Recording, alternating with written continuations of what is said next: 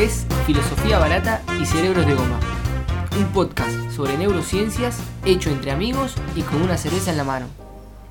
Hola Emir, ¿cómo estás? Hola, buenas noches, soy Emir Zapac. Bueno, como tío cerebri, un término acuñado del siglo XVI por Ambroise Paré. ¿Qué es una conmoción, Emir? Contanos. Bueno, una conmoción cerebral es un tipo de lesión traumática frecuente que genera un síndrome clínico en el cual se produce una alteración de la biomecánica de la función cerebral. Hablamos de un traumatismo el cual puede tener una cinemática, una cinética importante como para poder generar cambios fisiológicos sin evidenciar cambios estructurales. O sea, podríamos tener alteraciones biológicas sin eh, poder constatarlas a través de estudios por imágenes. O sea, básicamente es entonces un traumatismo lo suficientemente importante como para, para generar cambios fisiológicos, pero no un daño estructural. Exactamente. Bien. Y hablamos además de que es una entidad infradiagnosticada. Bien. También tiene otros nombres, porque cuando lo, lo estuvimos buscando, esto es una cosa que se lee siempre cuando eh, somos residentes, y hay otros términos también. Sí, para, para algunos grupos hispanohablantes la conocemos como eh, directamente golpes, concusiones o conmoción. Sería sinónimo. No sé si vos tenés algunos otros. No, también, también se lo conoce también en algunos casos como TEC leve, aunque eso da un poquito de, de se presta a confusión un poco, ¿no? Pero bueno, vamos dejando ¿Es, como es con- realmente, Javi, un tec leve? ¿Una conmoción? leve, leve, esa palabra, no, la verdad que no es leve. Cuando uno tiene una conmoción no es algo leve, pero bueno, se lo usa así, está es dentro es un- una clasificación que se utiliza, pero la conmoción en sí me parece que no tiene nada de leve. Sí, creo, creo que eso es interesante para aquellos que eh, no sean tan conocedores de medicina. Eh, los traumatismos cráneoencefálicos se pueden clasificar acorde a una, a una escala, eh, que es una escala de valoración de coma que se llama Glasgow. Glasgow es por el- se le dio el nombre a la ciudad eh, en la cual se utilizó por primera vez este tipo de escala y los clasifica los traumatismos en leve, moderado y severos. Eh, el tema es que por esta clasificación una conmoción entraría dentro de los traumatismos leves, pero eh, tendríamos que descartar que sea eh, una entidad, por así decir leve. Creo que la palabra no, la palabra leve no, no, no le hace se mucha justicia. Hay algunos criterios diagnósticos para esta conmoción cerebral, claro, porque uno entiende que la fisiología cerebral está alterada y eso lo tenemos que, si no tenemos un estudio como una tomografía una resonancia para evidenciarlo, tenemos que tratar de determinarlo en forma clínica, con síntomas. Sí, es importante lo que decís porque además eh, tenemos que son frecuentes, son casi eh, el 10% de los traumatismos que se generan en los deportes, o sea, estamos hablando de que son lesiones que se generan en los deportes y que por lo general están relacionadas con un grupo etario de gente joven. Eh, hablamos de entre 5 y 19 años aproximadamente. Entonces es importante lograr hacer un, diagnóstico oportuno. Sí, destacar que los síntomas más frecuentes o lo que caracteriza, o lo que caracteriza a la concusión o a la conmoción cerebral es la pérdida de conciencia hasta 30 minutos, la amnesia del episodio, la amnesia del traumatismo, porque puede ser inmediata antes del trauma o hasta las 24 horas posteriores al impacto, o cualquier alteración del estado mental en el momento del trauma. Incluso el déficit neurológico, focal o eh, transitorio o no, también es un síntoma de esta disrupción fisiológica del funcionamiento cerebral y, debe ser investigado, ¿no? Sí. Es más, te, te comento, Javi, eh, se ha estudiado más eh, que la clasificación de la conmoción, guías como para poder hacer un diagnóstico oportuno y guías como para poder hacer que, volviendo al tema, dijimos que por lo general se, eh, se dan deportistas, hacer que retornen a la práctica deportiva de una forma segura. Entre ellas hay una herramienta de evaluación de las conmociones en el deporte que se llama SCAT-5. Si no me equivoco es la más actualizada. Y lo que tiene interesante el SCAT-5 es que eh, está orientada a personal, a profesionales de salud ¿no? y médicos, pero es una, es una guía que permite que, que la pueda utilizar cualquiera, eh, tanto médico como no médico. Sí, Básicamente es una consta es una herramienta, son cinco hojas que hay que ir completando con los datos que va eh, indicando esta, esta guía. Eh, cuando básicamente lo que se recomienda es que cuando un jugador o, o una persona tiene un, eh, una práctica deportiva tiene una conmoción, debe ser retirado del juego y evaluado eh, ante un posible deterioro. No se puede retornar a la práctica deportiva ese mismo día. Y la guía recomienda algunas cinco puntos básicamente. Primero las, las banderas rojas o las red flags Sí, que son el dolor cervical, la visión doble, parecias, parestesia, o sea, debilidad o alteración sensitiva en los miembros, sí, un dolor de cabeza muy fuerte que empeore. convulsiones, pérdida de conciencia. También hay que observar eh, signos que pueden evidenciar alguna lesión mm, más importante, como por ejemplo algún traumatismo facial muy importante, confusión permanente, alteración en la marcha. Sí, o una herida muy grande en cuero cabelludo o a nivel facial. La- esta eh, guía SCAT 5 también tiene un apartado sobre la evaluación o nos permite evaluar mejor la memoria y la concentración, el Ujú. Glasgow y la evaluación de la columna cervical cuando la persona tiene un nivel de conciencia normal. Y ya con eso completamos esta evaluación y lo cual nos permitirá un poquito eh, un manejo inicial y ser más cuidadosos con este tipo de pacientes y estimar el tiempo aproximado como para retorno a las actividades deportivas. Sí, que son esas preguntas típicas en las que hay que decirle al paciente, va, en este caso a un deportista, aclararle, le voy a hacer algunas preguntas y eh, hacer las preguntas típicas de qué día es hoy, dónde estamos, si saben en qué, en qué estadio están jugando. Sí. Ahora, lo que volviendo al tema del traumatismo de cráneo leve, cuando uno clasifica, como habías dicho anteriormente, el traumatismo cráneo leve, moderado o grave, según la escala de Glasgow, del total de los traumatismos tenemos que el 95% son leves. Y de esos 95% la mortalidad es muy baja, es del menos del 0,3% la mortalidad. Sí, la- la- las personas que tienen un traumatismo cráneo leve y requieren algún tipo de cirugía, también la cantidad es baja, es de menos del 3%, es del 0,2 al 3%. Entonces, ¿qué pasa? Eh, yo creo que acá está un poco la clave de todas estas escalas y de los cuidados que hay que tener con estos pacientes, porque justamente eh, la clave aquí es tratar de, de detectar eh, en un tiempo apropiado ese pequeño, pequeño porcentaje de personas que pueden llegar a tener una hemorragia o alguna lesión un poco más grave que la gran mayoría. es que podríamos estar hablando de eh, ese porcentaje que se le escapa, ¿no? Al traumatismo craneoencefálico leve que no tiene complicaciones. Sí, sí, y yo creo que acá los canadienses se llevan todos los premios porque ellos elaboraron la Canadian City Rule o, o, digamos la norma digamos de indicaciones de tomografías en traumatismo de cráneo y donde más o menos nos, dan un panorama acerca de las posibles indicaciones que muchas coinciden justamente con estos eh, síntomas o con estos signos que vimos anteriormente. Está bien, una persona, si, si tenemos en cuenta las estadísticas que dijimos recién, la mayoría de las personas que le hagamos una tomografía de cerebro con un traumatismo de cráneo leve o con una conmoción cerebral y, y síntomas como por ejemplo pérdida de conciencia o alguna pequeña, cefa- o pequeña o gran cefalea o algún déficit focal, eh, la tomografía va a ser normal. Eh, hay que realizarla de todas maneras para determinar ese pequeño porcentaje de personas que pueden llegar a requerir. ¿Y eh, por qué, una Javi? A ver, a ver si vos, a ver si vos me podés responder.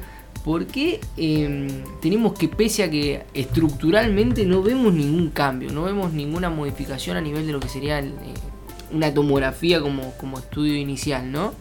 Eh, ¿Por qué tenemos cambios en, en el comportamiento? ¿Por qué tenemos confusión? ¿Por qué tenemos pérdida de memoria en un paciente con una conmoción? Bueno, aquí corre lo que se llama la cascada metabólica de la conmoción, en Sí. primer lugar.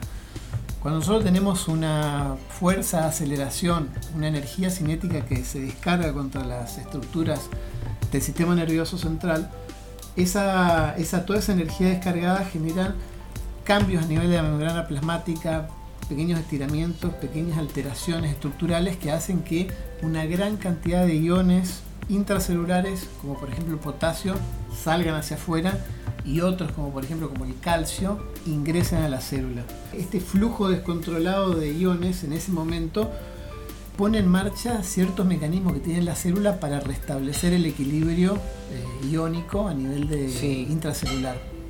La, la, protagonista acá sin duda es la bomba de sodio-potasio que se pone en marcha inmediatamente después de un traumatismo cuando... Sí, sí, la famosa bomba de sodio-potasio de Pegaza que, que, sufrimos aquellos que estudiamos medicina. Exactamente, esta bomba lo que hace es tratar de meter todo el potasio que salió y, y restablecer un poco la, el equilibrio iónico de un lado y otro de la membrana celular.